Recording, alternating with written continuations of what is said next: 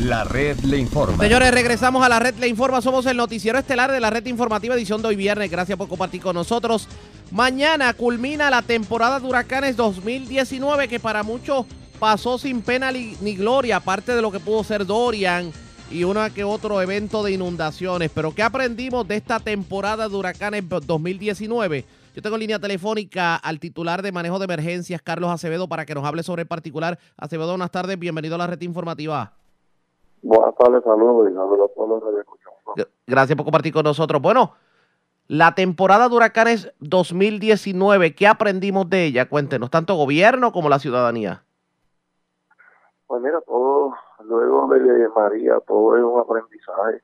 Eh, yo creo que tanto como el gobierno y la ciudadanía han estado mucho más preparados para estas nuevas situaciones atmosféricas ¿verdad? que se han dado como Karen, gobierno, eh, pero todavía hay mucho que hacer en preparación, por eso le decimos a la ciudadanía que no, porque la temporada de huracanes finalice eh, mañana sábado, 30 de noviembre van a bajar la guardia, debe mantenerse preparado, debe mantener su plan de emergencia eh, familiar al día. En cualquier momento podríamos tener eh, un terremoto y van a volver a pasar lo que pasaron en María si tenemos un terremoto y no están preparados para esto. Así que uno de los cambios y uno de los aprendizajes que, tenemos nosotros es que la cultura en el manejo de emergencia era que cuando finalizaba la temporada de huracanes, todo se paraba hasta febrero del año siguiente, que, que comenzaban a identificar los refugios, a inspeccionar los refugios. En este caso te puedo adelantar que eso se acabó. Nosotros ya estamos ya trabajando con la temporada eh, siguiente y los preparativos, ya nos reunimos con los 78 municipios, trabajando con los planes operacionales, con el plan de continuidad de gobierno, con el Resource Site, que es parte esta, esta vez lo estoy exigiendo todavía más a los municipios lo que lo exigió, lo que le exigió para la temporada pasada. La temporada pasada solamente se le exigió, se le exigió el plan operacional del municipio. Para esta nueva temporada se le está exigiendo el plan operacional del municipio, el plan de continuidad de gobierno, el resource siting, el de tsunami eh, eh, más completo del que tienen, ¿verdad? Quiero añadirle más información Igualmente hay 22 municipios que estamos trabajando con el plan de terremotos y esos 22 municipios pues tienen que tener también manejado el plan de terremotos. Así que comenzamos a trabajar con los planes ya hace finales de octubre, estamos trabajando mediados de octubre, estamos trabajando eh, ya con los con, con los planes de los municipios los alcaldes recibieron una comunicación de este servidor para que me identificaran cuáles eran los refugios que querían utilizar en la próxima temporada de huracanes.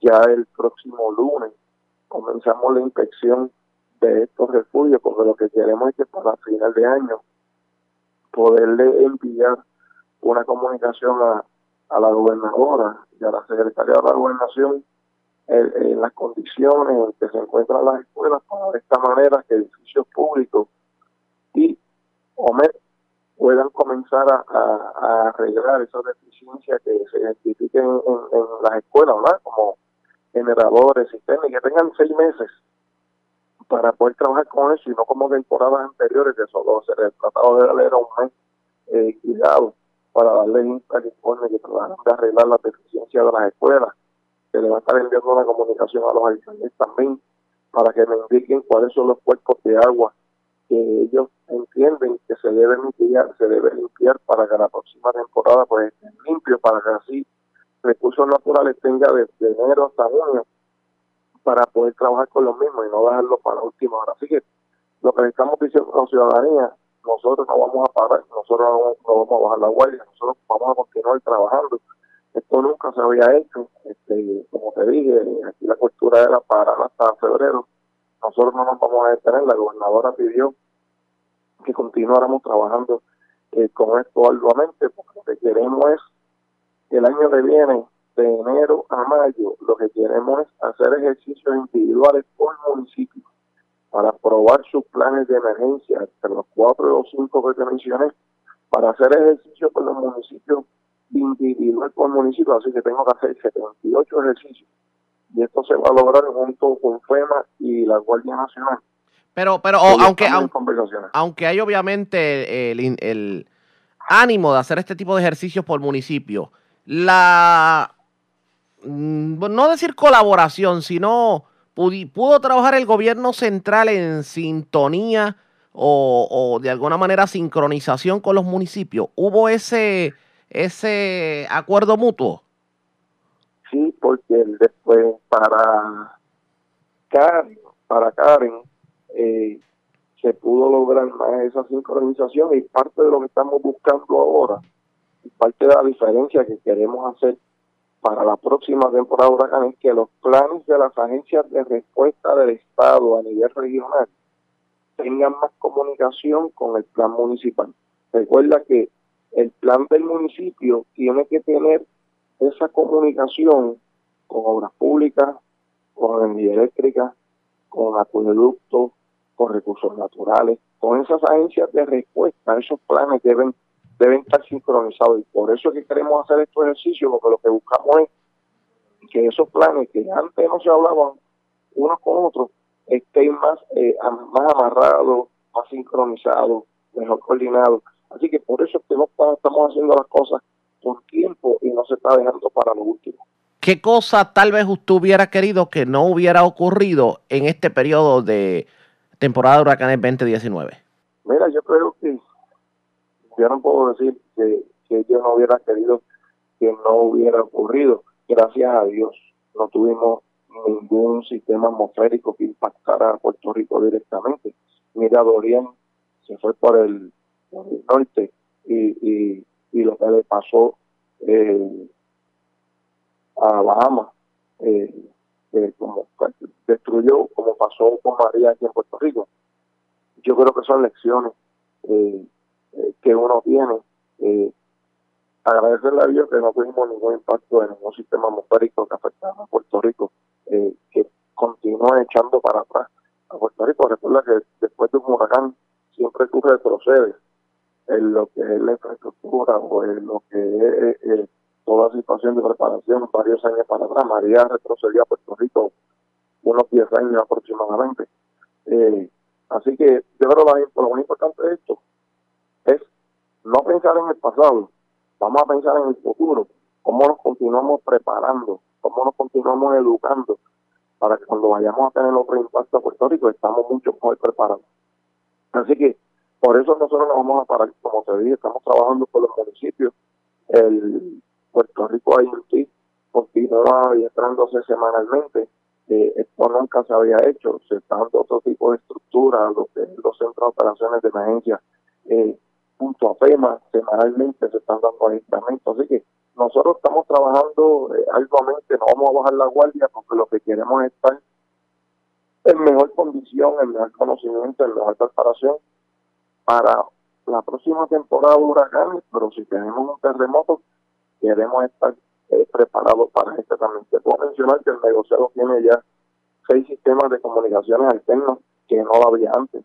Si Puerto Rico vuelve a tener otra María, el negociado no va a colapsar sus comunicaciones. Nosotros vamos a tener comunicaciones con los 78 municipios y con los negociados dentro del Departamento de Seguridad Pública, porque nos hemos preparado para eso. O sea, nosotros tenemos satelitales, radios de Zimbabue, radio HF para comunicarnos directamente con la Guardia Nacional, un sistema de, comunicación interna por eh, de web se adquirieron radios KP4 para los 78 municipios que ahora próximamente comienza la instalación en cada uno de los municipios. O sea que nosotros vamos a estamos mucho más preparados, pero podemos estar mejor para el futuro.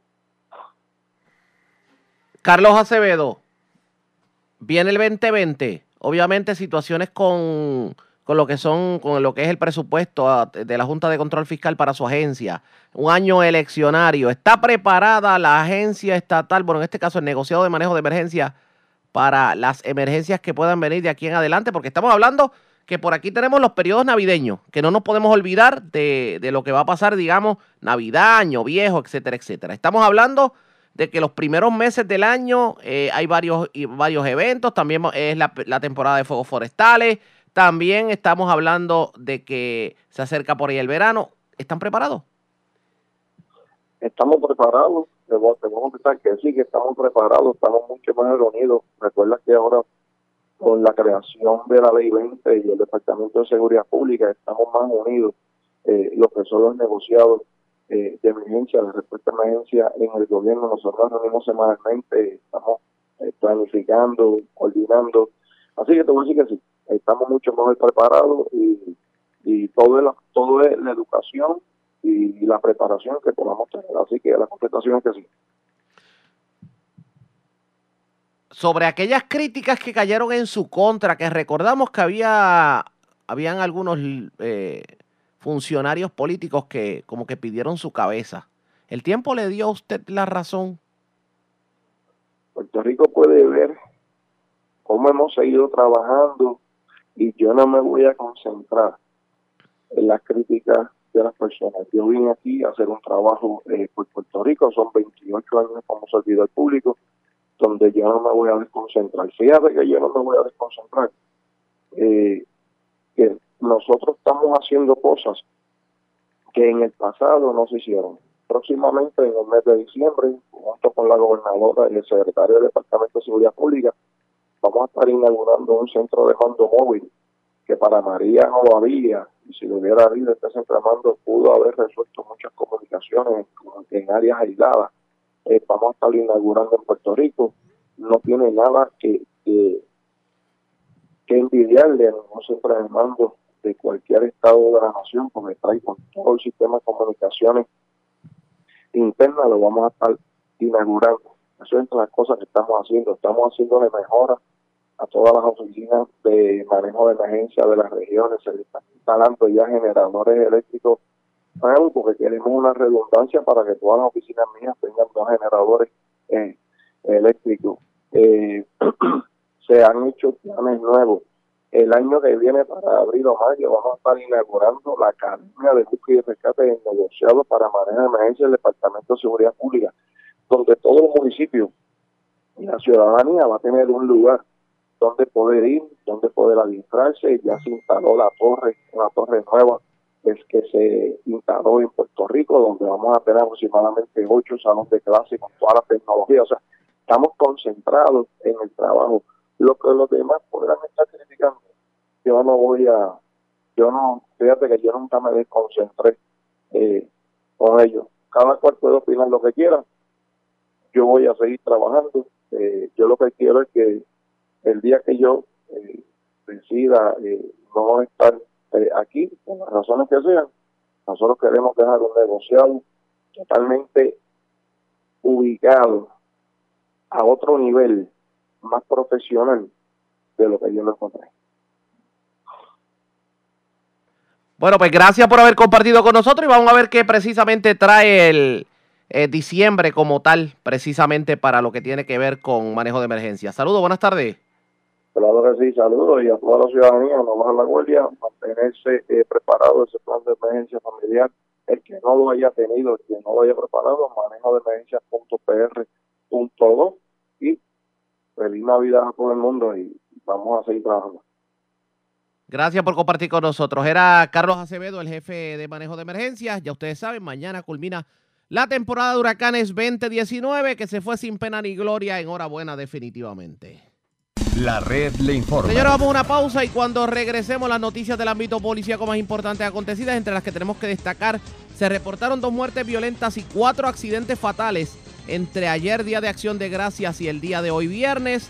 Además, delincuentes visitaron el mesón de Atillo, se llevaron 2.300 dólares de la caja fuerte, 1.300 dólares y pertenencias de un vehículo en urbanización de Camuy y también cargaron con 6.000 dólares de un vehículo en medio de un robo domiciliario en Ceiba. Y radicaron cargos criminales contra un sexagenario que le entró a machetazos a su compañera en Sabana Hoyos. Es lo próximo, la pausa. Regresamos en breve.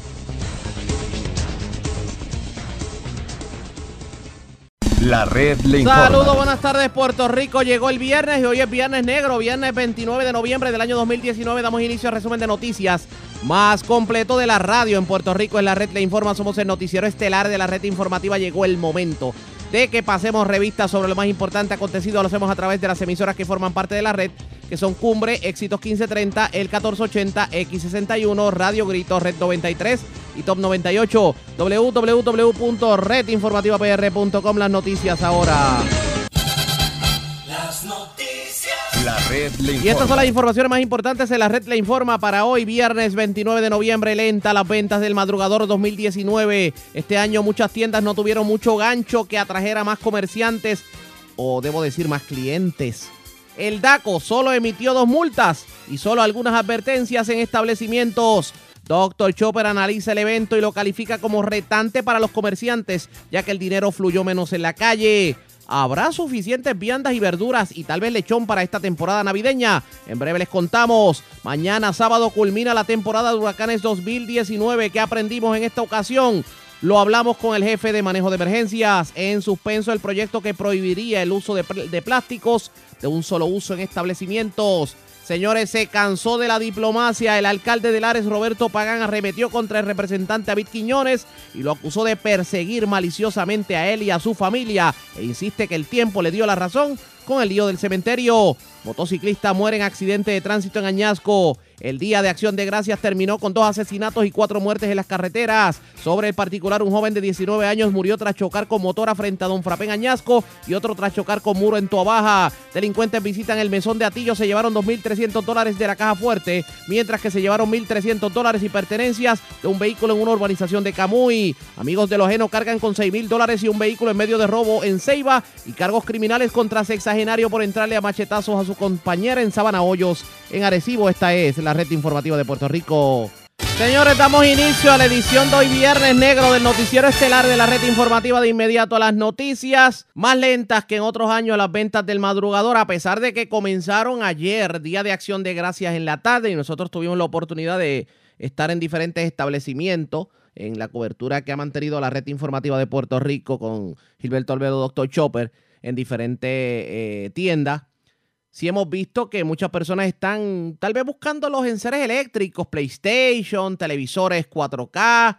En el caso de las damas también, por ejemplo, hubo un especial, especial de dredones que muchas eh, damas pues aprovecharon el especial, etcétera, etcétera. La famosa bocinita Bluetooth.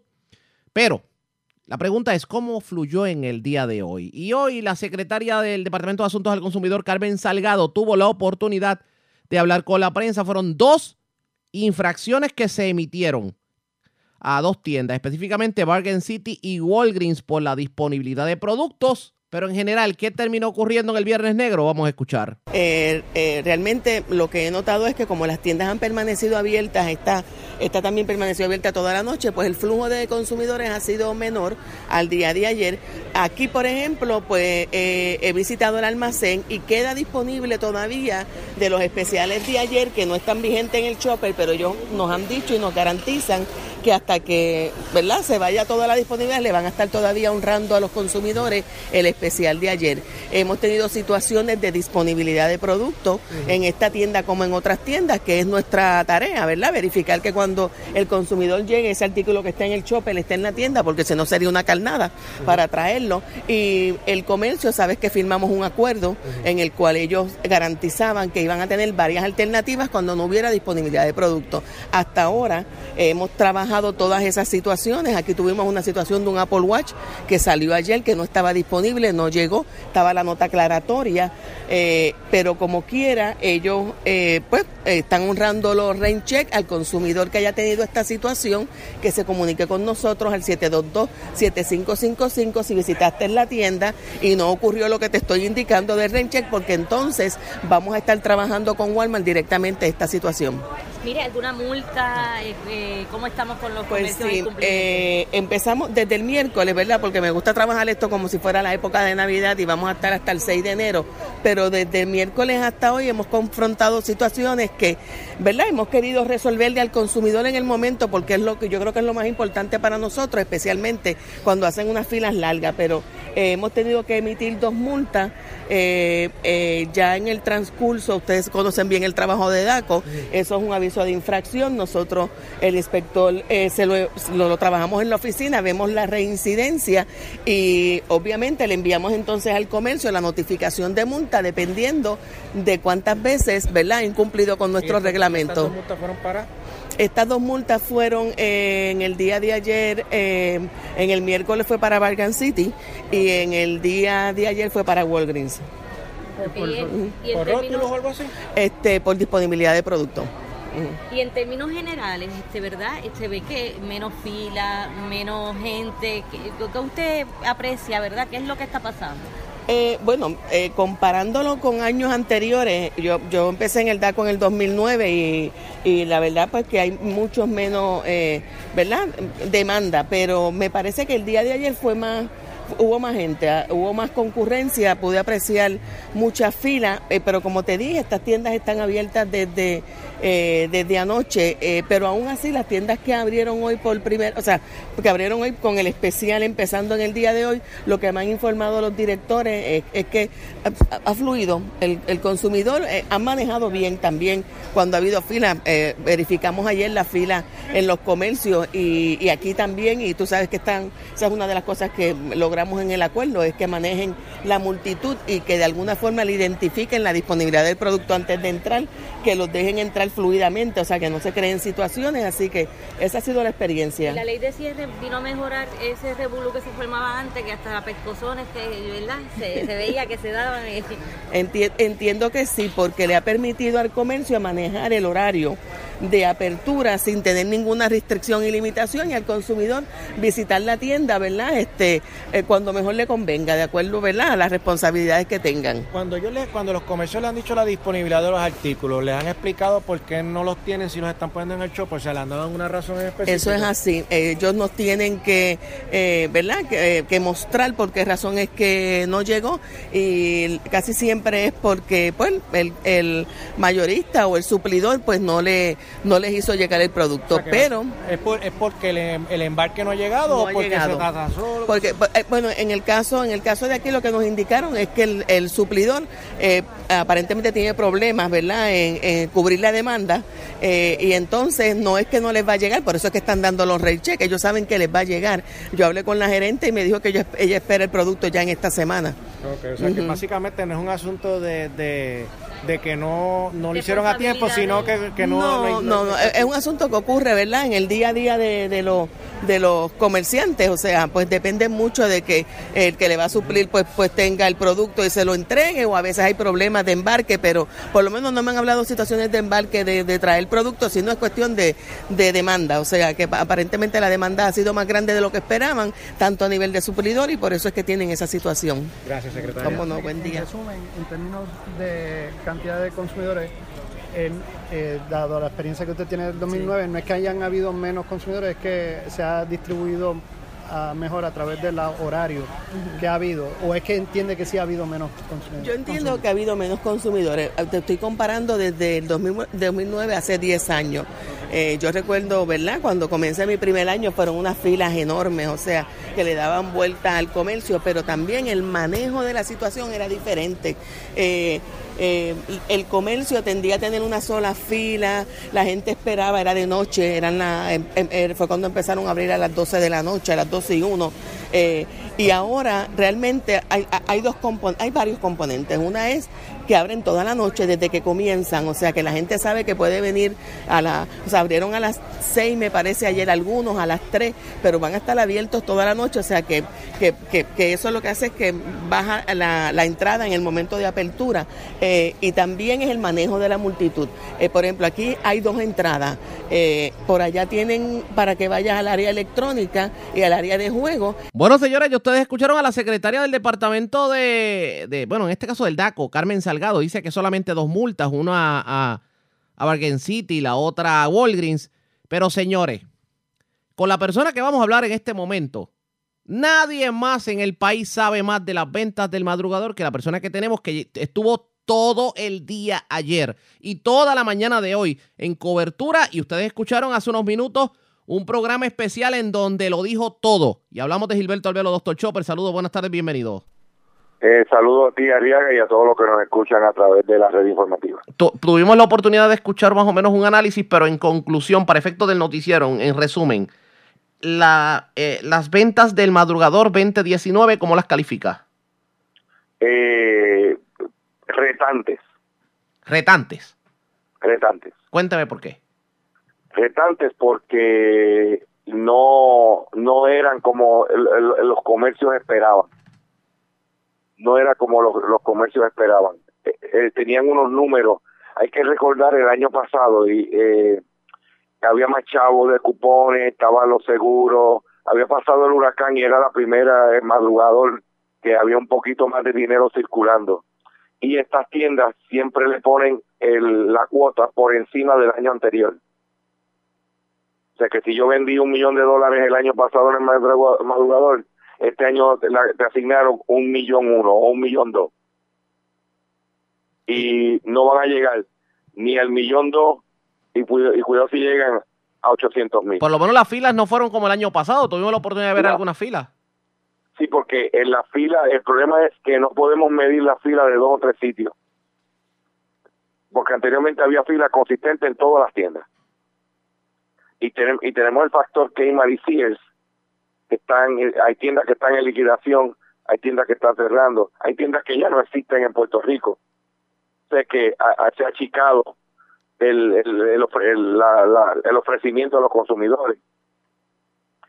Eh, y entonces se suponía que si fuéramos a tener una tendencia igual, pues debiera haber esa gente mudarse a, a las que abrieron y no fue así.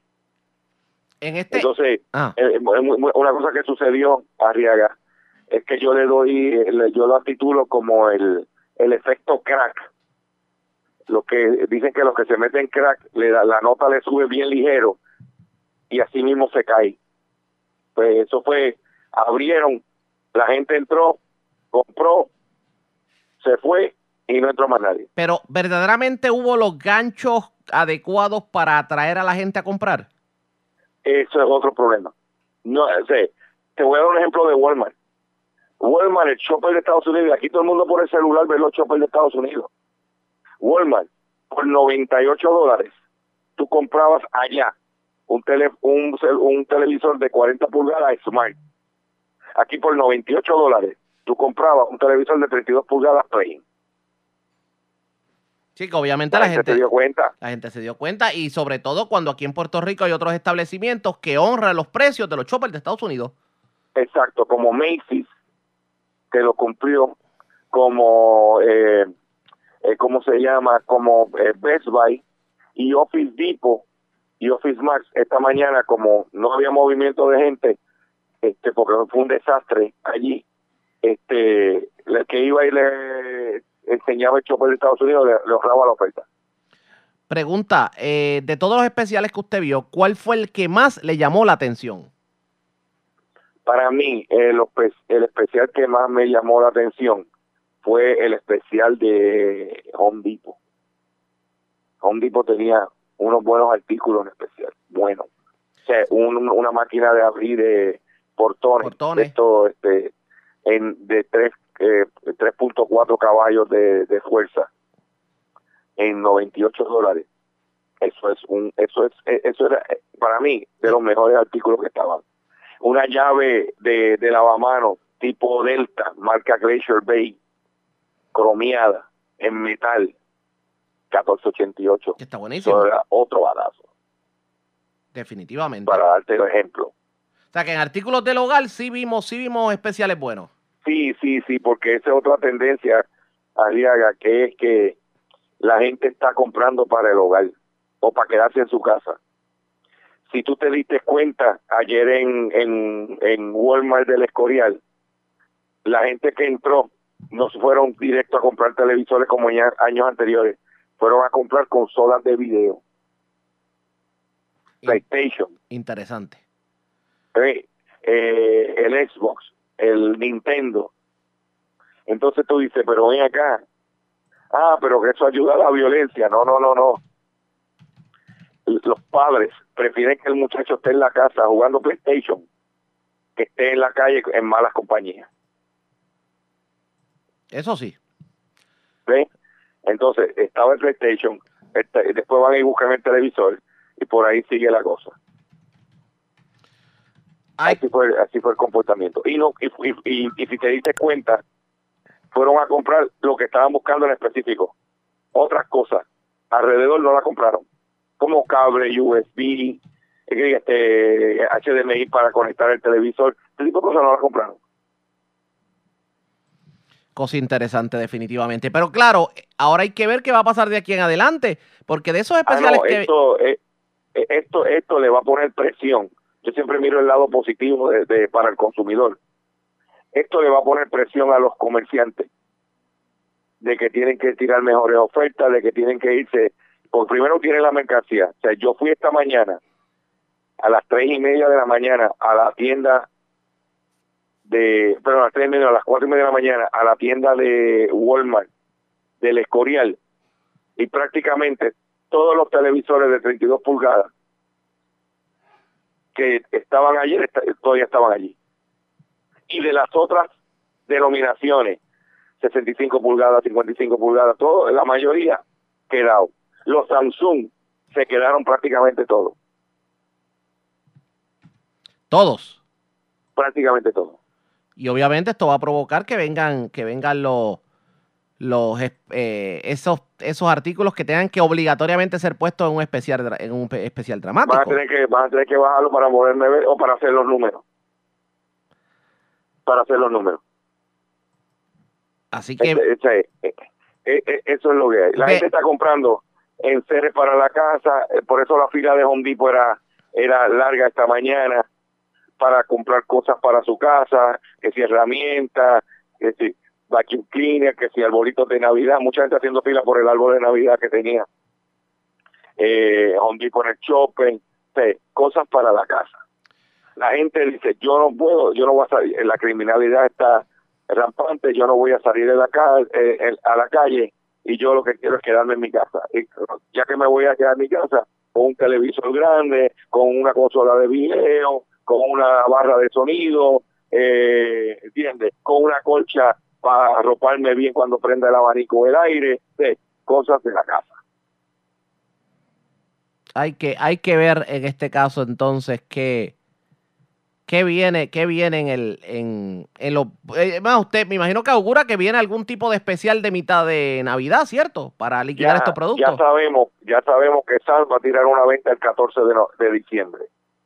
El 24, que es el día de mayor venta eh, eh, en el año, el, el víspera de Nochebuena, tienen que tirar la casa por la ventana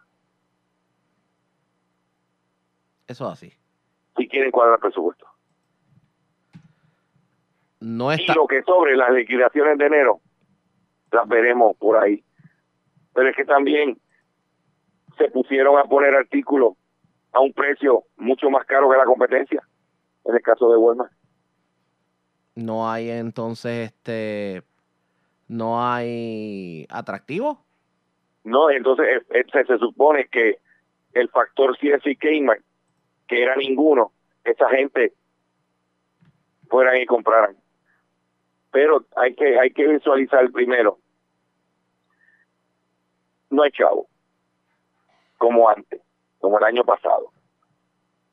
La gente que recibe los cupones de alimentos ya no reciben el 10% y no era el, no era el 10, el 10% ponle de 200 dólares mayor que el 10% de, que el 5% de 150 dólares. Ahí tú tienes. Eh, hay sobre 200 patrones, eh, eh, privados que no van a dar el bono. Ah, que lo compararon con el año pasado y el antepasado, pues era la situación del huracán. Pero compararlo cuánto si dieron versus 2016. Esas son las preguntas que hay que hacer antes del huracán. Si está por encima de previo al huracán.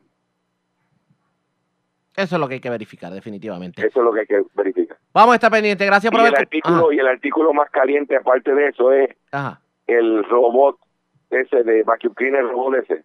Así que la- las damas estaban corriendo buscando el robot. No, muchachos, oye, to- eh, las mujeres cogen el vacuum cleaner y tan pronto lo meten en el carrito dice, se jorobó la escoba. La Sí. escoba ya fa- la escoba va a fallecer. La tengo más que para limpiar ventanas. Ay, ay, ay. A barrer que venga el robot y lo haga por mí. No, def- definitivamente. Así que vamos a estar pendientes. Gracias por haber compartido con nosotros. Merecido descanso porque la jornada fue larga. Para No, aquellos y recuérdate que sábado hay venta, domingo hay actividades. Este es el comienzo. El, eso es como dicen en el, en el fútbol americano. Este es el kickoff del lanzamiento. Y Usted tiene que estar pendiente a nuestro programa, a nuestras redes sociales, porque vamos a estar actualizando todo lo que está sucediendo hasta el Día de Reyes. Y no, y no, sola- no solamente eso, también tenemos que tomar en cuenta que por ahí viene el Cyber Monday. Exacto, que Cyber Monday, que, que todo ese tipo de cosas nosotros las vamos a estar reseñando en nuestro programa, en nuestras pla- plataformas digitales y, el- el- y, y le garantizamos Arriaga, que a través de mi programa, de mis redes sociales y de la red informativa y sus plataformas, le garantizamos al consumidor, como lo dijimos antes del, del madrugador, que usted va a tener toda la información de e- el experto en el tema de, de- de ventas al detalle y consumo. De- Lo que usted está oyendo por ahí son gente que está eh, jugando a la repetición. Así que, señores, recuerden, eh, en Facebook lo consigue por arroba Dr. Chopper PR. Eh, Dr. Chopper, eh, Facebook es drchopper.com. Exacto, doctorchopper.com o escriben arroba doctorchopperpr y lo consiguen. También, obviamente, la página de www.doctorchopper.com. y pendiente porque va a poder escuchar simultáneamente este por podcast y una nueva plataforma digital que estamos eh, a punto de, de, de- de cuadrar que va a poder escucharnos por todos lados. Entonces no hay excusa. Eso Los así. demás, que por favor, que se vayan a comer mondongo. Bueno, definitivamente. Gracias por haber compartido con nosotros. Buenas tardes. Un placer. Como siempre, era Gilberto Alvero, Doctor Chopper. Eso fue lo ocurrido en las ventas del madrugador. Así que vamos a ver, por ahí vendrán más especiales. Por ahí vendrán más especiales. Vamos a ver qué ocurre.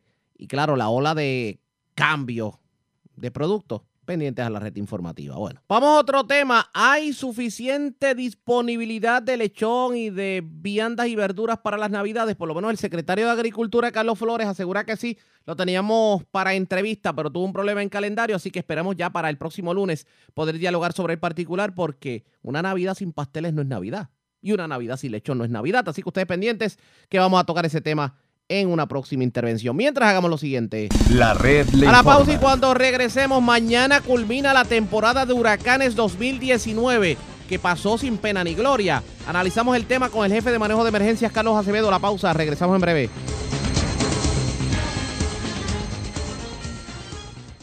La red le informa. Iniciamos nuestra segunda hora de programación. El resumen de noticias más completo de la radio en Puerto Rico es la red Le Informa. Somos el noticiero estelar de la red informativa, edición de hoy Viernes Negro. Señores, vamos a continuar pasando revistas sobre lo más importante acontecido. Lo hacemos a través de las emisoras que forman parte de la red, que son Cumbre, Éxitos 1530, el 1480, X61, Radio Grito y Red 93, www.redinformativapr.com. Las noticias ahora. Las noticias. La red le informa. Y estas son las informaciones más importantes en la red Le Informa para hoy, viernes 29 de noviembre. Lenta las ventas del madrugador 2019. Este año muchas tiendas no tuvieron mucho gancho que atrajera más comerciantes, o debo decir más clientes. El DACO solo emitió dos multas y solo algunas advertencias en establecimientos.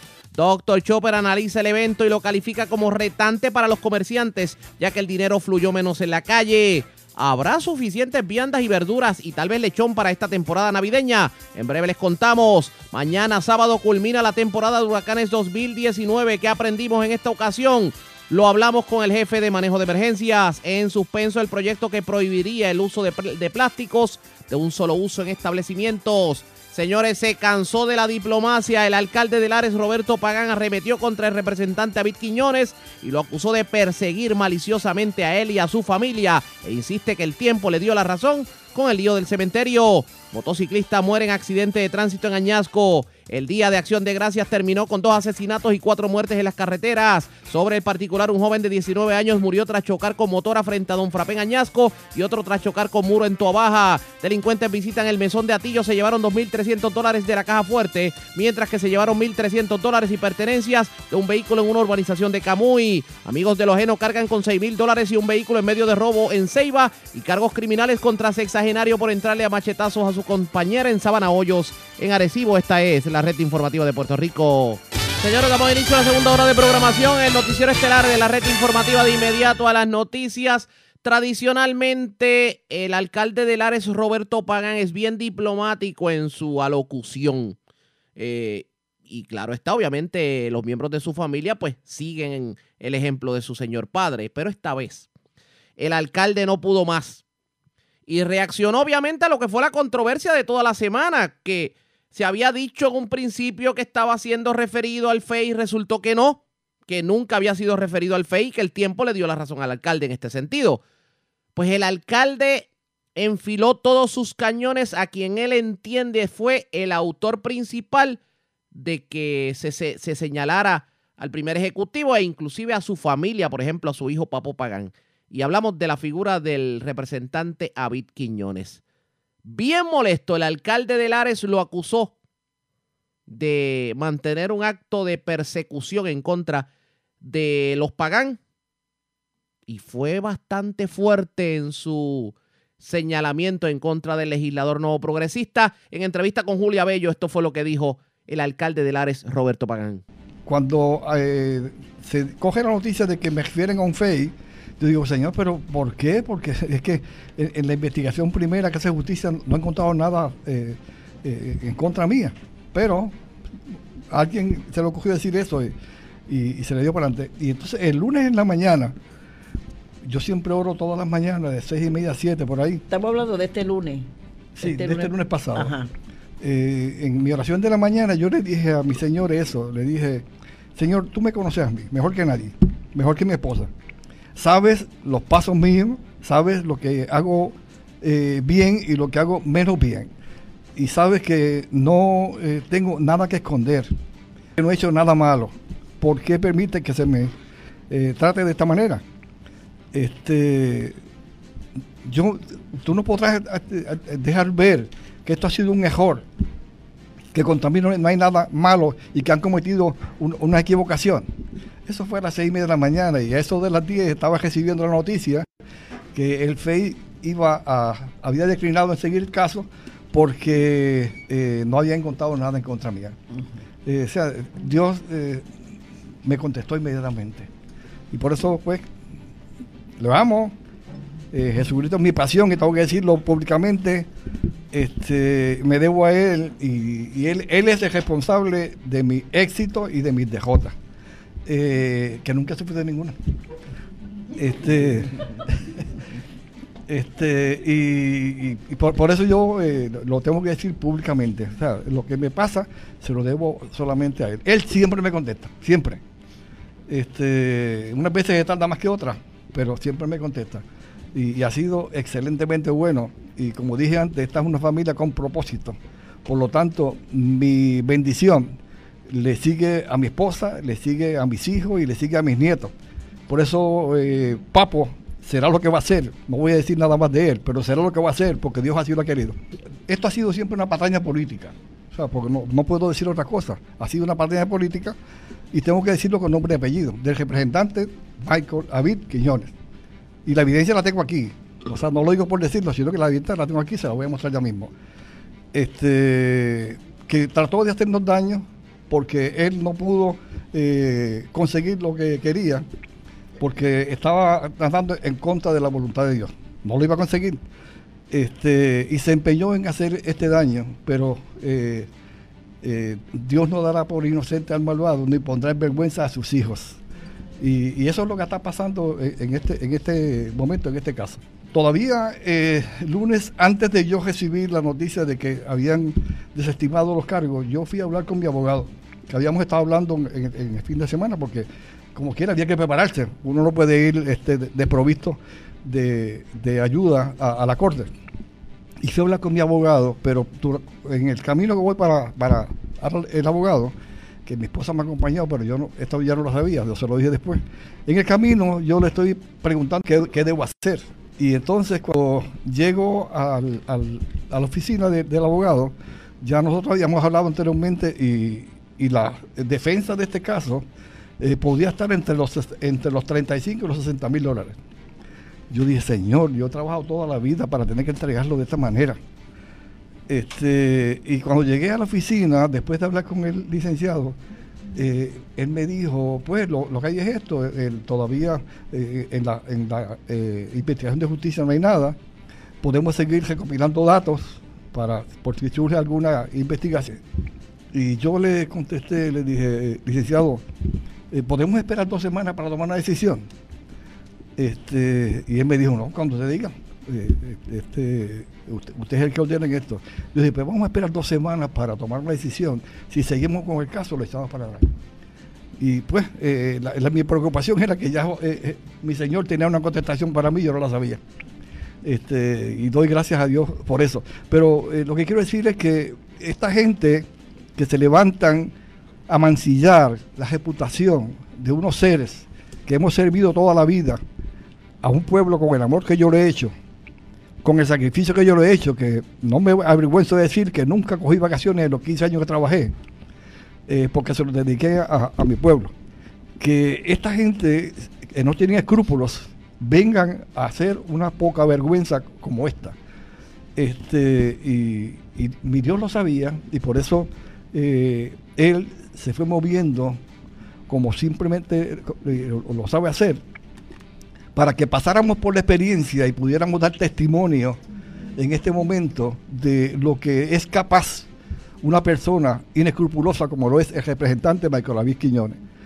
En su día tendrá que pagar por lo que hace, porque Dios no se queda con nada de nadie, ¿verdad?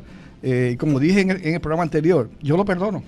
Sea, no tengo nada en, su contra, nada. Este, pero tengo que decir la verdad para que el pueblo lo conozca y sepa la verdad. Este, eh, y si me encontrara con él ahora mismo tuviera que saludarlo, lo saludo, porque este, yo lo perdono ante mi Dios. Y perdonar no quiere decir relacionar, eh, pero yo lo perdono, porque tengo que estar en buenas con mi Señor. Lo hago porque Él me lo ordena. Mí Dios me lo ordena que yo lo haga, yo lo hago. Pero este, tienen que cuidarse de personas así. Mi hijo que incursiona en la política, mi nieto que está también, pues hay que cuidarse eh, de todas estas cosas, porque se acercan a uno eh, eh, cantando eh, bajito en el oído, pero eh, cuando tú das la vuelta te gritan por las espaldas. Y hay que cuidarse de, de toda esa situación. Este, y eso es lo que ha estado pasando, doña Julia. Estamos sumamente gozosos, tranquilos. Me voy el 3 de, enero. No es fácil separarse de, de algo que uno ama, eh, despedirse de una gente que uno ha, ha- laborado toda la vida con ellos eh, y de la forma que lo hemos hecho, porque el, el municipio para mí es una, la familia extendida. Pero este, me toca, eh, todo tiene su, su principio y su fin, ¿verdad? este, y el fin de esta carrera política mía como administrador del municipio de Lares termina. Me quedo al, al celo de, de- de mi pueblo, estaré presto a poner mi mano donde sea necesario. Este, si tuviera que ayudar a, mi hijo, lo voy a hacer. Eh, no estando allí dentro, sino en algún consejo que le pueda pedirme, voy a estar presto. Este, hasta ahora puedo decir que las personas que aspiran a ese puesto eh, fuera de, de él eh, no están capacitados para, para llegar a ese lugar, como lo está él. Eh, porque él, si hay que treparse en un camión, él lo hace. Si hay que treparse en una máquina, él lo hace. Si hay que agajar el juicio, él lo hace. Porque sabe hacerlo, no es porque que tenga que hacerlo, es porque sabe hacerlo. Pero que esto me dice de José Rodríguez, que se tiene que tragar las palabras que dijo eh, por esta emisora, donde dijo que a mi hijo y a mí nos iban a llevar presos, arrestados, próximamente. Porque fue empujado por otra persona para, para que lo dijera. ¿Qué va a decir ahora José Rodríguez? ¿Con qué cara va a ir a donde la gente a decir yo soy el mejor candidato? ¿Mm? Ya no tiene este issue político para, para- para enfrentarse.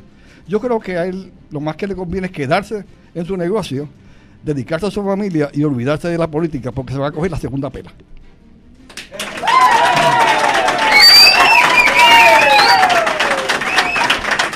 Y el amigo Fabián Ajoyo, el licenciado Fabián Ajoyo, yo pensé que era más inteligente. Él vino aquí, hizo unas expresiones este, que yo que para mí todavía yo creo que es que los tirapiedras del Partido Popular lo empujaron para que hiciera esa- esas expresiones. Porque todavía me cuesta creer que, que salen de su corazón, de su mente. Eh, cuando hizo las expresiones donde dijo aquí que, eh, que yo renunciara. ¿ve? Él es abogado y conoce de esto. y conoce la- las cosas eh, positivas y las negativas y sabe a ciencia cierta lo que estaba pasando. O sea, que yo, para mí que se mandó. Y, y- y eso pues lo acaba de entejar tanto José Rodríguez como a Fayán Ajoy. Eh, que no se vistan, que no van.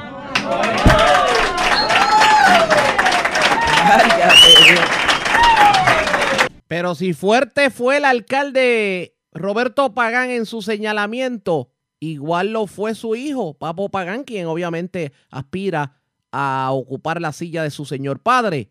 Esto fue lo que dijo en entrevista con Julia Bello. en que el representante estuvo aquí con usted y dijo de su boquita de comer que el referido no había sido de él, que había sido del Departamento de Justicia, de, de Salud. ¿Qué quiere decir esto? ¿Qué- ¿Qué usted entiende por eso, doña Julia? Cuando él niega algo y ahora un documento oficial certifica que fue él. Él presidía la, la Cámara de Representantes en cuanto a este caso, No, él presidía la comisión. la comisión. Eso quiere decir que él mintió. Él le mintió al pueblo de Lares por esta emisora. En más de una ocasión. O no tuvo el valor de luego de hacer un referido a justicia, decir, sí, mira, fui yo. Una de las dos. ¿Eh? ¿Y cómo se da esto? Señores, esto se da de una forma bien clara.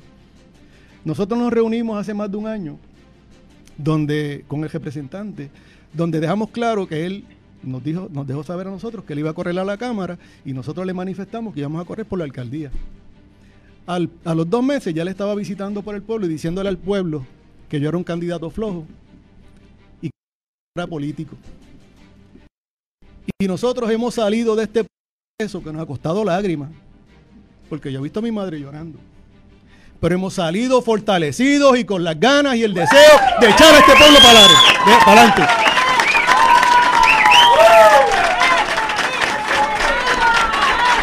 ¿Sabe algo, doña Julia?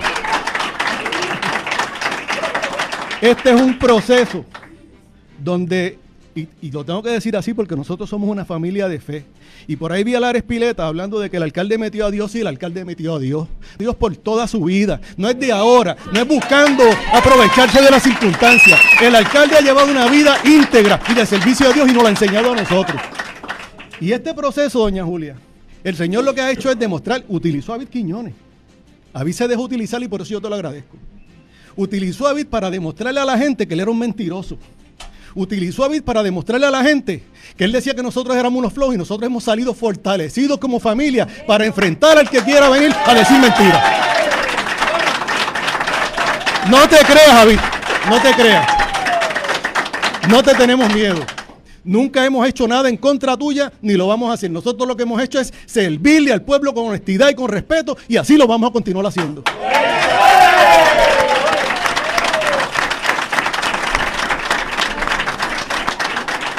Bueno, este, eh, el nombre del este, el representante Avi Quiñones ha sido mencionado aquí de manera explícita.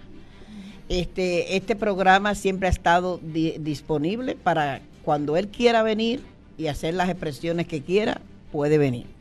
Él me conoce y sabe la forma y manera que yo brego. Este, le doy la oportunidad de expresión a todo el mundo, pero que tú tienes que decirle a José Rodríguez. Me queda algo por decirle al representante. Él sabe lo que yo pienso de él, él lo sabe. Tú lo sabes, David, lo que yo pienso de ti, lo sabes por mi boca. No tengo temor en decírtelo. Nosotros estamos concentrados en nuestra campaña. No me interesa lo que tú hagas, quien te jete o lo que tú quieras hacer. Vamos enfocados en lo nuestro y nada nos va a desviar nuestra atención. Para que lo tengas claro. Ahí está. Pues mire, doña Julia, al amigo José Rodríguez, eh, de igual manera, hace, hace algunos meses estuvimos hablando en, por allí por la plaza y él me dijo que me iba a respaldar. Eh, luego de esto, eh, surgen los rumores de que él nuevamente va a aspirar a la alcaldía. Ahí viene Avid y se lanza y él se retira. Él se retira. Eh, entra en la carrera Avid, Avid se retira y ahora José vuelve a sonar. José, esto no es un juego. Esto es una cosa seria. Aquí uno tiene que tener los pantalones bien puestos, la correa bien apretadita y ir en una sola dirección, ser de una sola palabra. Creo, creo que debemos sentarnos y buscar la forma de armonizar esto por el bien de Lares y que no lleguemos a una contienda porque entonces va a ser más difícil para ti. Así que José, este, las puertas están abiertas. Definitivamente la política en Lares va a estar caliente en el 2020. Esas fueron las expresiones tanto de Roberto Pagán como de su hijo Papo Pagán. ¿Qué terminará ocurriendo? Ustedes pendientes a la red informativa. Presentamos las condiciones del tiempo para hoy. Y vamos de inmediato, señores, al informe sobre las condiciones del tiempo. Una mañana que estuvo eh, seminublada para varios sectores de Puerto Rico, soleada para otros y hubo una pequeña lluvia dispersa en algunos sectores de la zona este del país. Pero en el transcurso de la tarde y noche, ¿qué debemos esperar? Pues señores, el Servicio Nacional de Meteorología pronosticó que los vientos van a permanecer mayormente leves, va a haber un aumento en la humedad que va a causar aguaceros dispersos en el transcurso de la tarde. La humedad disponible se combinará con los efectos locales para causar el desarrollo de algunos aguaceros a través de las pendientes del sur y los municipios costeros del sur de Puerto Rico.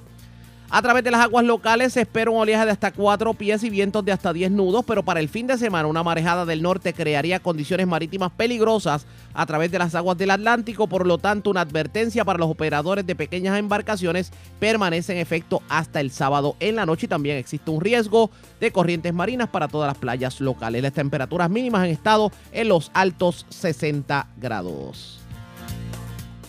La red le informa. Señores, continuamos con la red Le Informa. Somos el noticiero estelar de la red informativa edición de hoy viernes. Gracias por compartir con nosotros. El alcalde de Bayamón, Ramón Luis Rivera, está bien molesto con el gobierno central en cuanto a lo que ha ocurrido con los fondos CDBGDR. Estos fueron los fondos que anunciaron con bombos y platillos que se le iban a dar a los municipios y que iban a arreglar todos eh, los desastres que dejó María. Pero al día de hoy no hemos visto nada y el alcalde dijo que no se había visto un solo centavo en el panorama. ¿Qué dijo sobre el particular? Vamos a escuchar. Fondo CDBDR.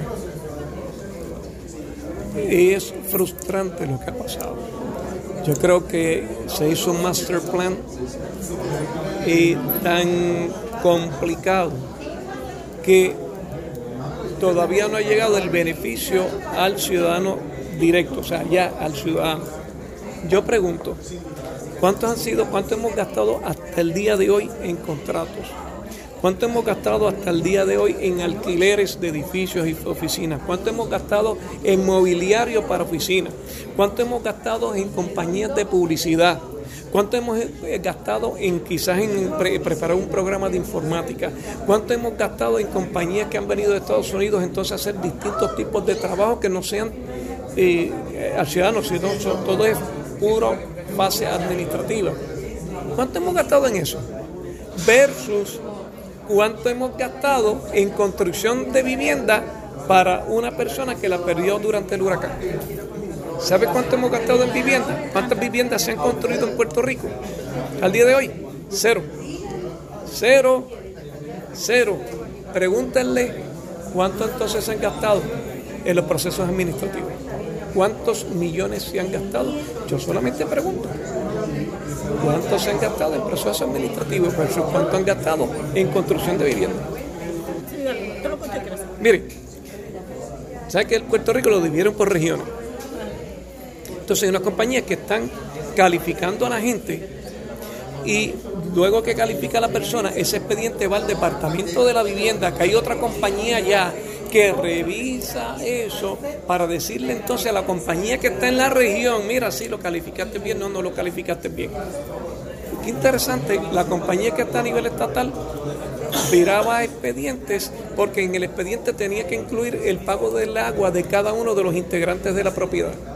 Si en Puerto Rico solamente una factura de agua por casa, ¿cómo rayos yo le voy a pedir a la familia Ortiz, que tienen tres hijos, papá y mamá, que tienen que traerme cinco facturas de agua?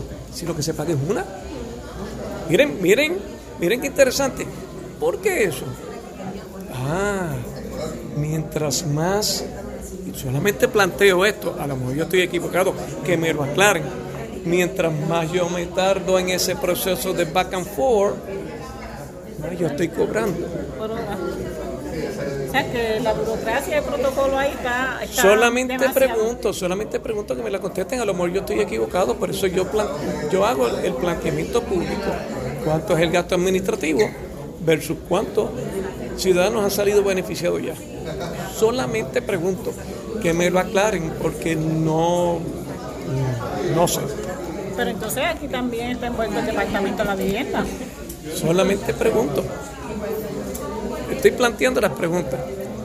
¿Cuánto hemos gastado en los procesos administrativos versus cuántas casas hemos construido en Puerto Rico o remodelado? Porque puede calificar para una casa nueva o para remodelar la que tiene. ¿Cuántas? Esas fueron las declaraciones del alcalde de Bayamón, que de hecho él dice que inclusive hay hasta semáforos que todavía están inservibles. ¿Llegarán esos fondos a los municipios? Eso está por verse pendientes a la red informativa. La red le A la pausa, regresamos con más en esta edición de hoy viernes del Noticiero Estelar de la red informativa. La red le informa. Señores, regresamos a la red, la informa el Noticiero Estelar de la red informativa, edición de hoy viernes negro en esta parte final. Gracias por compartir con nosotros. Vamos a más noticias del ámbito policiaco. Señores, delincuentes se llevaron miles de dólares de un vehículo, también pertenencias, un vehículo estacionado en una urbanización de Camuy. El Malvarado, oficial de prensa de la Policía en Arecibo, con detalles. Saludos, buenas tardes. Sí, buenas tardes. Ayer en horas de la noche en la calle Los Cipreses, sector Vidot, Camuy arriba, en el pueblo de Camuy, se reportó una apropiación ilegal. Según informó el creyente Leonides Ruiz Torres, que alguien rompió el cristal de la parte posterior del vehículo Infinity color blanco del año 2019, el cual estaba estacionado frente a la residencia, donde se apro- apropiándose de un bulto para bebé color negro con unos puntitos blancos, una cartera de mujer marca Michael Kors color negra, valorada en 100 dólares, documentos personales, una cartera de cintura color negra, una cartera de hombre con y 1.300 dólares en efectivo, una pistola Smith Wesson modelo MP.40 color negra. Investigó preliminarmente el agente Manuel Piña Figueroa del distrito de Camuy, caso referido a la División de Delitos contra la Propiedad del Cuerpo de Investigaciones Criminales de Arecibo, quienes continuarán con la investigación. Eso es todo lo que tenemos por el momento. Que tengan todos buenas noches. Y buenas tardes para usted también. Buenas tardes. Era el Malvarado, oficial de prensa de la policía en Arecibo. Señores, a esta hora de la tarde vamos a la voz de América. Es Belén Mora quien nos resume el acontecer más importante a esta hora de la tarde en el ámbito nacional e internacional. Estados Unidos ratifica apoyo a gobierno interino de Venezuela. Negociadores mexicanos a Washington para discutir ratificación de TEMEC. Gobierno estadounidense considera que existen fuerzas desestabilizadoras en la región. ¿Y por qué los inmigrantes hispanos son propensos a cuadros depresivos durante las fiestas? La política de Estados Unidos hacia Venezuela no ha variado, según el enviado especial de Estados Unidos para dicho país, Elliot Abrams. El diplomático reafirmó su apoyo al gobierno interino de Juan Guaidó y la máxima presión al presidente en disputa, Nicolás Maduro. Le preguntamos a Jorge Agobián cómo respondió el diplomático respecto a la posición de la Casa Blanca sobre Venezuela, Jorge. ¿Qué tal, Belén? Para Abrams, la política actual de Estados Unidos sobre Venezuela es la correcta. Esas fueron las palabras textuales durante esta rueda de prensa en el Departamento de Estado de Estados Unidos. Pero, ¿habrá cambios en esta estrategia? La respuesta en el siguiente informe. No tenemos un plan B, tenemos un plan A. Creemos que funcionará. Esto es, estamos apoyando al pueblo venezolano. Con esas palabras se refirió el enviado especial de Estados Unidos para los asuntos de Venezuela a la política de la Casa Blanca sobre ese país. En respuesta a una pregunta de La Voz de América, el diplomático enfatizó. No hay cambio, no hay cambio. Y no hay cambio, no solo en la política, sino en el nivel de interés muy intenso por parte del presidente y el vicepresidente y el secretario de Estado. Lo que sigue es, diría, una continuación de la política actual. What is next is, uh, I would say, a continuation of the current policy. La actual política de la Casa Blanca está basada en una estrategia de presión diplomática, política y económica sobre el gobierno en disputa de Nicolás Maduro, algo que esa administración ha condenado. Abrams responsabilizó a Maduro y al gobierno de La Habana de incentivar una serie de protestas en varios países de la región en los últimos dos meses. Creo que es claro que ellos lo favorecen, lo quieren y ellos siguen hablando sobre eso. Abrams también indicó que siguen de cerca el caso de cinco ciudadanos y un residente estadounidense exgerentes de la filial de petróleos de Venezuela en Estados Unidos, Citgo, que fueron encarcelados hace dos años por el gobierno en disputa de Nicolás Maduro. Jorge, muchas gracias. Y el funcionario también recalcó el interés de Estados Unidos asistir a los venezolanos dentro y fuera del país. Entre tanto, en Venezuela, un grupo de especialistas analizó la movilización de venezolanos hacia otras naciones durante los últimos años. Esto en el contexto de la inclusión laboral en los países receptores. Desde Caracas informa Álvaro Algarra. La migración masiva del pueblo venezolano hacia otros países, según la Organización de Naciones Unidas, para fines de 2019 podría llegar a 5 millones de personas. Ellas van en búsqueda de mejores oportunidades de trabajo y mejor calidad de vida. En ese contexto, un grupo de especialistas en el tema migratorio relataron las dificultades que tienen que afrontar los venezolanos para conseguir empleo en el exterior están viviendo en condiciones realmente que no son dignas, que es lo que nosotros llamamos los arriendos, están durmiendo en la calle. El profesor Gerardo González, especialista en migraciones, destaca que la necesidad de acceder a lo básico ha obligado a personas a desempeñar labores que en Venezuela no hacían. La gran mayoría ha tenido que insertarse en el mercado laboral, eh, consiguiendo, sobre todo en esta última etapa, consiguiendo o trabajando en lo que hay, ¿no? en lo que encuentran. Entonces encuentras muchos profesionales que están trabajando en, digamos, en, en oficios de obrero. El doctor en estudios de migración, Manuel Delgado, entre tanto, indicó que en algunos países de Sudamérica aún es más sencillo para los venezolanos conseguir un estatus legal para trabajar.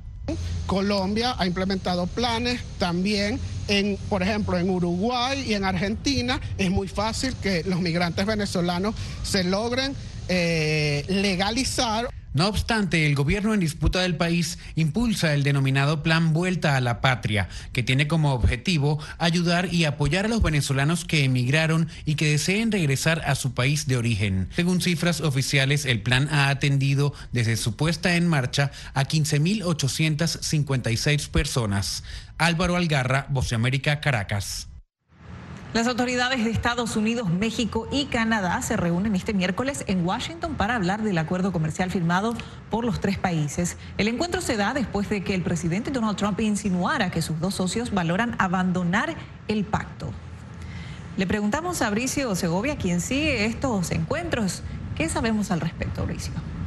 Hola Belén, bueno, pues sobre si abandonarán o no ese pacto, no tenemos respuesta ni de la Casa Blanca ni tampoco de la Comisión de Negocios aquí en Estados Unidos y por lo tanto son palabras que salieron de la boca del presidente Donald Trump. Ahora bien, lo que sí sabemos es que en esta jornada se han reunido los negociadores principales de las tres naciones aquí en Washington. El negociador principal de México, Jesús Seade, ha señalado que ha habido avances en estas negociaciones para alcanzar un acuerdo que pueda ser ratificado. México ha estado en boca del presidente estadounidense desde que pisó por primera vez la Casa Blanca. Y ahora el vecino del sur vuelve a estar en el foco de la administración Trump. No podemos tener un TEMEC ratificado porque Nancy Pelosi es sumamente incompetente. El mandatario se refiere a la presidenta de la Cámara de Representantes, que no ha dado el paso para ratificar el acuerdo comercial entre Estados Unidos, México y Canadá. Trump dice que es porque Pelosi está obsesionada con un posible juicio político contra él. La demócrata, por su parte, pide por escrito un acuerdo con mejoras sustanciales en estándares de empleo y medio ambiente, entre otras cosas. De hecho, los ministros negociadores de los tres países se reunieron este miércoles en Washington, un año después de que los mandatarios firmaran el acuerdo. De momento, solo México lo ha ratificado. Y a esto se suma el anuncio de Trump de declarar a los carteles mexicanos como grupos terroristas. Llevo trabajando en ello los últimos 90 días. Designarlos no es fácil. Debemos seguir un proceso, pero estamos en ello. El anuncio llega después de que nueve estadounidenses murieran recientemente a manos de los carteles en México. Cooperación, sí. Intervencionismo, no. La nueva designación de estos grupos abriría la puerta a que Estados Unidos pudiera ordenar operativos militares en suelo mexicano, una idea que Trump ya sugirió y su homólogo mexicano rechazó en su momento. Las negociaciones del acuerdo comercial a tres bandas continuarán mañana en Canadá. De momento, no olvidemos que pese a las palabras de alivio expresadas por el negociador mexicano Jesús Seade en esta jornada, recientemente había dicho que no tenía esperanzas de que el TEMEC fuera ratificado aquí en Estados Unidos antes de que acabara este año. Bricio, muchas gracias y estaremos atentos a las reuniones que tengan lugar en los próximos días. En un acto político en Florida, el presidente Donald Trump se dirigió a los presentes, entre los que se encontraba un gran número de latinos. El mandatario reiteró su apoyo a la comunidad de venezolanos, nicaragüenses y cubanos, como nos cuenta Antonio Belgui. El presidente Donald Trump se dio anoche un auténtico baño de masas en Sunrise, al norte de Miami. Ante un recinto lleno de seguidores republicanos, el jefe del Ejecutivo volvió a hostigar a la Comisión de Asuntos Judiciales de la Cámara de Representantes, que anunció que continuará con la investigación del juicio político. Pero cuando tengo una llamada telefónica perfecta, con todas las cosas horribles que ellos han hecho con el presidente de Ucrania, ellos pretenden que eso sea la base para un juicio político. Trump, que viajaba a Florida por primera vez tras cambiar su residencia de Nueva York a este estado, aprovechó también para mostrar su apoyo a los pueblos de Venezuela, Cuba y Nicaragua y aseguró que Estados Unidos nunca será un país socialista. Para aquellos que están tratando de imponer los horrores del socialismo en nuestro país, digo esta noche de nuevo, Estados Unidos nunca será un país socialista. Nunca. Entre el público había un gran número de latinos que mostraron su apoyo a las políticas de Trump, especialmente para reducir al máximo la inmigración ilegal procedente de América Latina y la construcción de un muro en la frontera con México. No es política dura, él está protegiendo nuestros intereses como americanos. Tenemos que proteger nuestro país para después poder ayudar a los otros países. Tras el evento político, el presidente Trump se dirigió a Mar-a-Lago, donde está previsto que pase el Día de Acción de Gracias junto a su familia. Anthony Belchi, Voz de América, Miami. Cinco fotógrafos estadounidenses denuncian hostigamiento por parte del gobierno estadounidense. Los profesionales estuvieron cubriendo historias de inmigración en la frontera sur de Estados Unidos, hecho al que atribuyen el presunto asedio. Le preguntamos a Laura Sepúlveda cuáles son los hechos que aseguran los periodistas debieron enfrentar. Laura. Bueno, pues en primera instancia ellos estuvieron revisando una lista eh, que se reveló hacia el mes de mayo por parte de un medio de comunicación en donde supuestamente se mantenían algunos nombres de periodistas. Después de haberse encontrado en esa lista, intentaron entrar en la frontera sur del país y allí comenzaron a recibir una serie de preguntas en donde les pidieron también su material fotográfico, periodístico y otros elementos, los cuales denunciaron en esta, el reporte que escuchamos a continuación. Cinco periodistas que fueron rastreados, detenidos e interrogados por el Departamento de Seguridad Nacional en un ataque coordinado sin precedentes contra la libertad de prensa están demandando para defender la primera enmienda. Así lo asegura la Unión Americana de Libertades Civiles, ACLU, por sus siglas en inglés a través de un comunicado. A algunos de nuestros clientes durante el interrogatorio les pidieron que proporcionaran su trabajo periodístico. Los funcionarios fronterizos en ocasiones tomaron fotografías de sus fotos, también revisaron sus papeles sus documentos, sus cuadernos. Según señala la abogada de ACLU, Mitra Abedulahi, en entrevista vía Skype, los cinco fotógrafos identificados como Bing Wan, Go Nakamura, Mark Abramson, Kitra Kahana y Ariana Dessler son ciudadanos estadounidenses, profesionales que estaban en cubrimiento periodístico en la frontera sur de Estados Unidos y presume que la situación que enfrentaron no es aislada. El contexto es siempre que fueron seleccionados para interrogatorio por el gobierno de Estados Unidos, aparentemente porque fueron incluidos en la base de datos secreta que NBC7 filtró en marzo y fueron seleccionados en función de su inclusión en esa lista. La Voz de América intentó comunicarse con los directos afectados, pero algunos rechazaron la entrevista por sugerencia de sus abogados. Por su parte, el Departamento de Seguridad Nacional, vía correo electrónico, aseguró que, y citamos, no comenta sobre litigios pendientes, sin embargo, la falta de comentarios no debe interpretarse como un acuerdo o estipulación con ninguna de las acusaciones. La denuncia fue presentada ante la Corte Federal del Distrito Este de Nueva York y se espera que el proceso adelante allí para después llegar a un punto medio entre las partes. Laura, muchas gracias. Estaremos atentos al avance de esta denuncia. La red le informa. Bueno, señores, enganchamos los guantes. Regresamos el próximo lunes a la hora acostumbrada, cuando nuevamente a través de Cumbre de Éxitos 1530 del 1480 de X61 de Radio Grito de Red 93 y de Top 98 le vamos a llevar a ustedes el resumen de noticias más completo de la radio. Hasta entonces, que la pasen bien.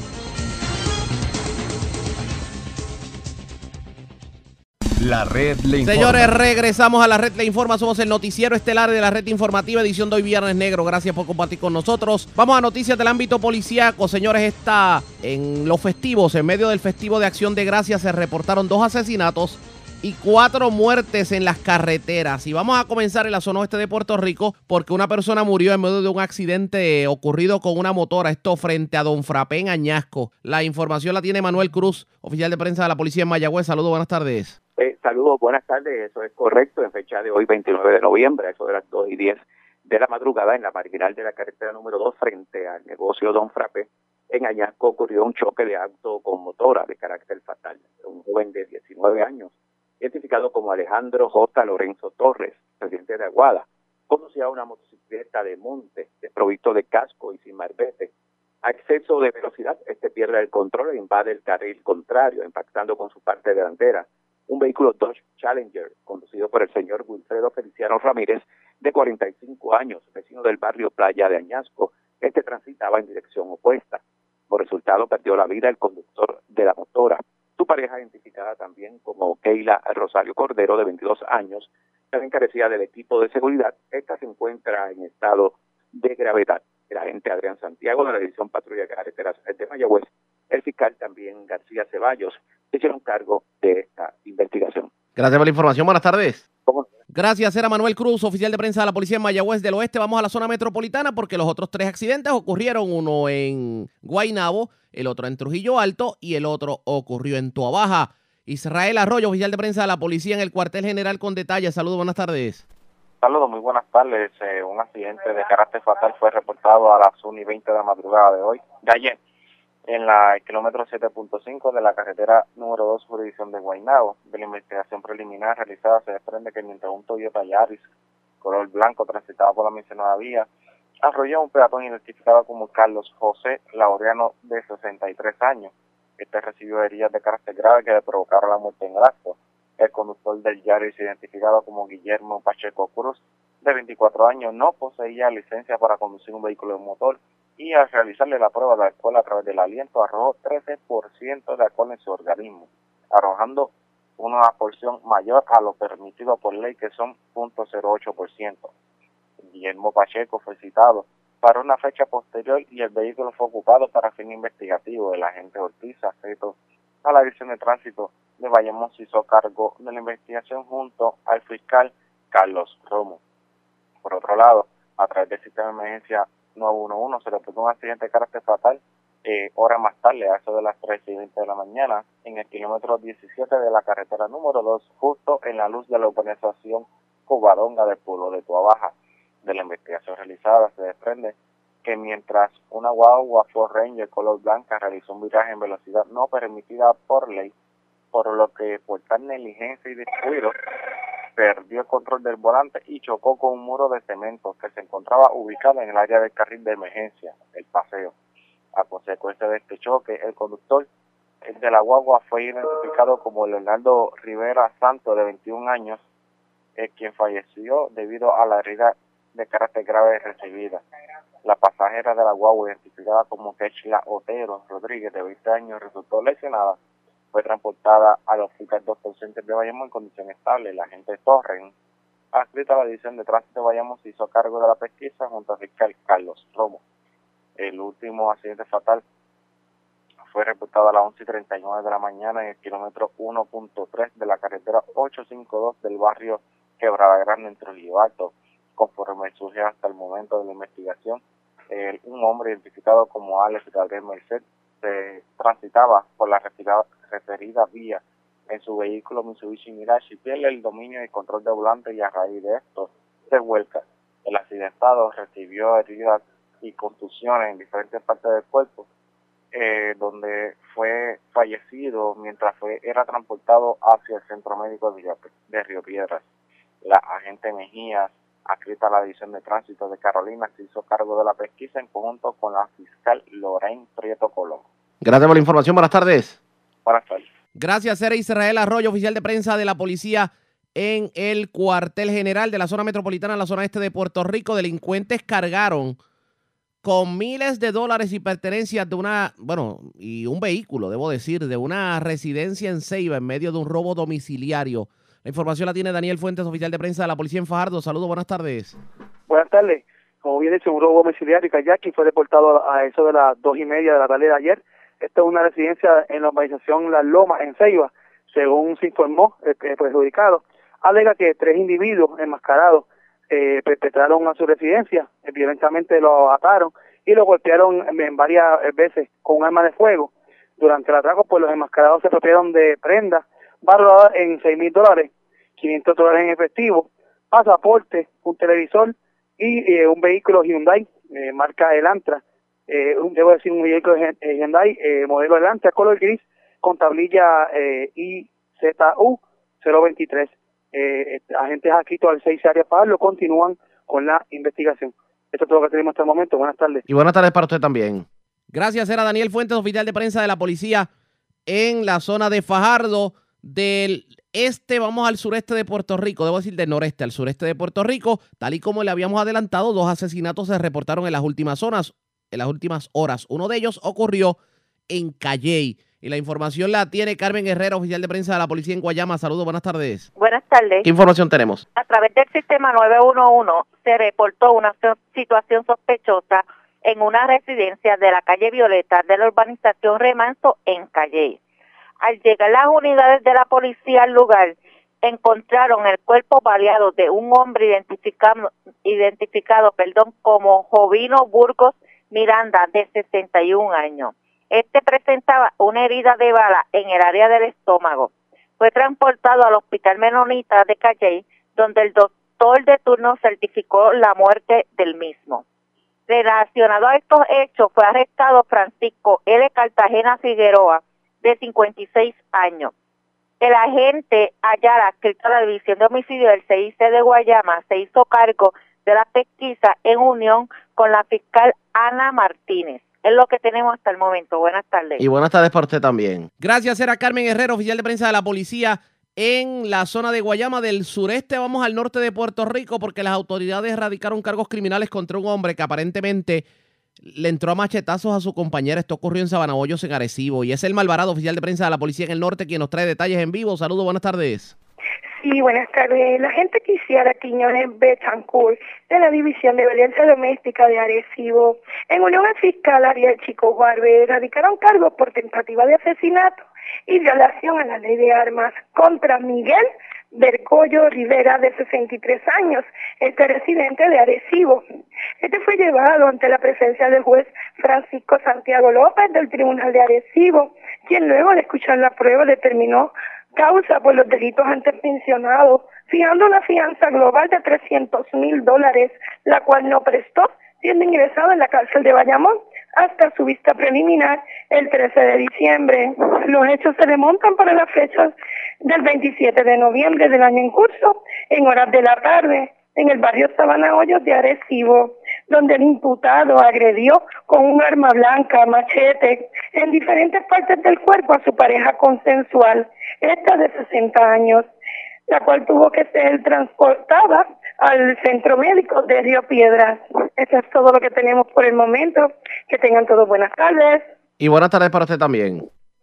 Era el Malvarado, oficial de prensa de la policía en Calle. Y señores, otro de los asesinatos que se reportó ocurrió en la calle Virtud de Ponce, según se informó por parte del centro de mando de la policía de Ponce. Fue encontrado sobre la acera y frente a una residencia el cuerpo de un joven que presentaba varias heridas de bala en diferentes partes del cuerpo. El joven fue identificado como Steven Ryan Ruiz, de 25 años, residente de la ciudad señorial. La investigación del caso quedó a cargo del agente José Torres del 6C de Ponce. Bueno, señores, antes de ir a la pausa, identificar nuestra cadena de emisoras en todo Puerto Rico, vamos a noticias internacionales con la voz de América. Este es un avance informativo de la voz de América. Desde Washington se informa Henry Llanos. El jefe del Comando Sur de Estados Unidos, almirante Craig Fowler, dijo que el dinero ilícito de narcóticos financia el gobierno en disputa que dirige Nicolás Maduro en Venezuela. El militar agregó que el tráfico ilícito de narcóticos a través de Venezuela ahora entorpece la labor de Estados Unidos en detectar, monitorear e interceptar drogas ilegales. Y Estados Unidos promete más sanciones contra funcionarios nicaragüenses. Expertos y activistas consultados por La Voz de América analizan el alcance de estas acciones. Nos informa Jorge Agobián. El gobierno de Nicaragua está en el radar de sanciones de la Casa Blanca y bajo la observación de la delegación de Estados Unidos y la Organización de Estados Americanos. La próxima semana van a salir varios otros funcionarios, van a ser sancionados por el gobierno americano.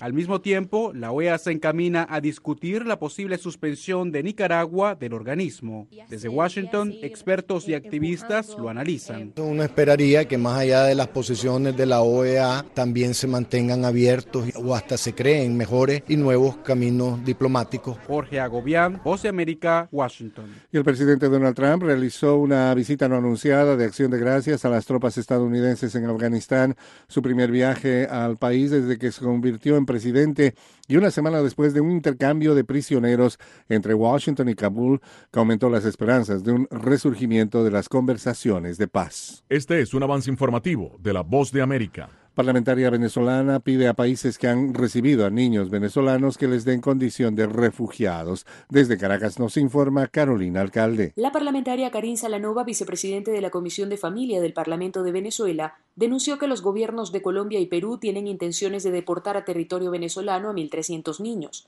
La legisladora pidió a esos países que respeten la Convención de Derechos del Niño y que los traten como refugiados. Nosotros nos preguntamos con qué sistema de protección se están atendiendo ellos. Hablamos de que la Convención de Derechos del Niño solo un país no la ha firmado. El resto sí lo ha firmado.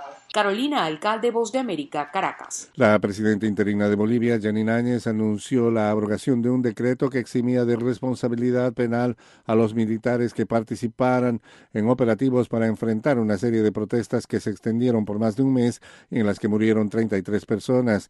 Áñez dijo que tomó la decisión tras considerar que se logró la pacificación del país y trabajadores de los centros de distribución de Amazon en Alemania secundaron una huelga hoy viernes para demandar mejores salarios coincidiendo con el Black Friday, uno de los días de más actividad del año para el minorista en Internet.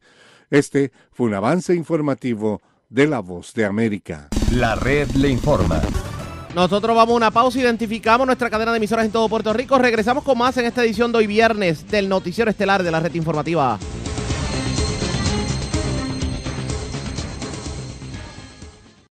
La red le informa. Señores, regresamos a la red le informa. Somos el noticiero estelar de la red informativa de Puerto Rico, edición de hoy viernes negro. Gracias por compartir con nosotros.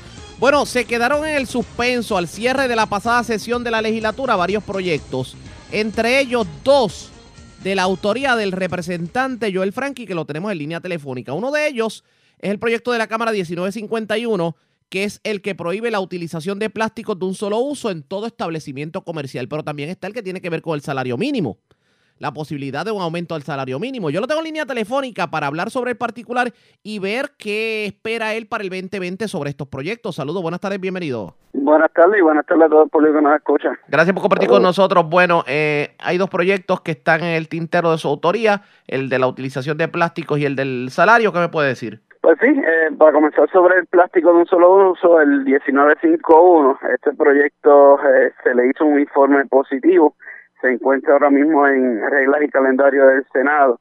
Yo espero que, ¿verdad? que a principios de la próxima sesión eh, pueda bajarse el proyecto. Si necesita algún tipo de, de enmienda o algo, pues la podemos ¿verdad? dialogar y trabajar, pero es una medida de vanguardia que ya la están tomando muchos países alrededor del mundo debido al gran problema del plástico. Ahora mismo muchos municipios en Puerto Rico, la gente no lo sabe, no están ni reciclando el plástico porque los costos han subido tanto y tanto para poder reciclar los plásticos y China cerró el mercado debido a que su nueva política pública desde hace dos años es que todo producto que se envíe tiene que estar 99.5% limpio, que eso es casi nuevo, pues ha aumentado los costos este un 100% o más. Pues ¿cómo podemos resolver ese problema de los vertederos y de reciclaje? Pues reduciendo su uso y sería pues eliminando estos plásticos de un solo uso que ya tienen sustitución en el mercado. Y en este caso, ¿hay el ambiente para que para la próxima sesión podamos verlo? Bueno, eh, yo sé que hay varios compañeros del Senado que están han dialogado con este servidor y están a favor de la medida, ¿verdad? Este, todo depende si se baja al floor si hay un fuerte cabildeo, como lo hubo en la Cámara de Representantes, hubo un fuerte cabildeo eh, de parte de grupos comerciales eh, en contra de la medida, pero al fin y al cabo, luego que se le explicó a los compañeros y el propio presidente de, de la Cámara se expresó que estaba a favor de la medida, a favor del medio ambiente, pues se alineó, se corrigió y se aclaró el texto unas palabras y se pudo bajar a votación y fue aprobado por unánimemente. ¿Cuál era el principal escollo de este proyecto al momento? Bueno, eh, los comerciantes, ¿verdad? Que, que estaban opuestos a, hacer ese cambio,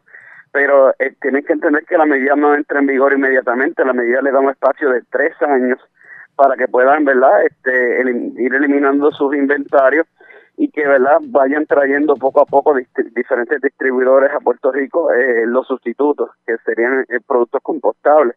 De hecho, yo me, me reuní en, mi oficina con, con dos de los distribuidores más grandes en Puerto Rico de esos productos y ellos me dijeron que era un tiempo razonable el tres años y que pues que le daba tiempo porque ya las fábricas donde ellos compraban en diferentes partes del mundo eh, estaban cambiando uh, para esos sustitutos, ¿verdad? Porque ellos mismos dijeron, mira, esto no es solamente en Puerto Rico, a nivel mundial están ocurriendo estos cambios y las fábricas están, están cambiando su tecnología hacia esa dirección.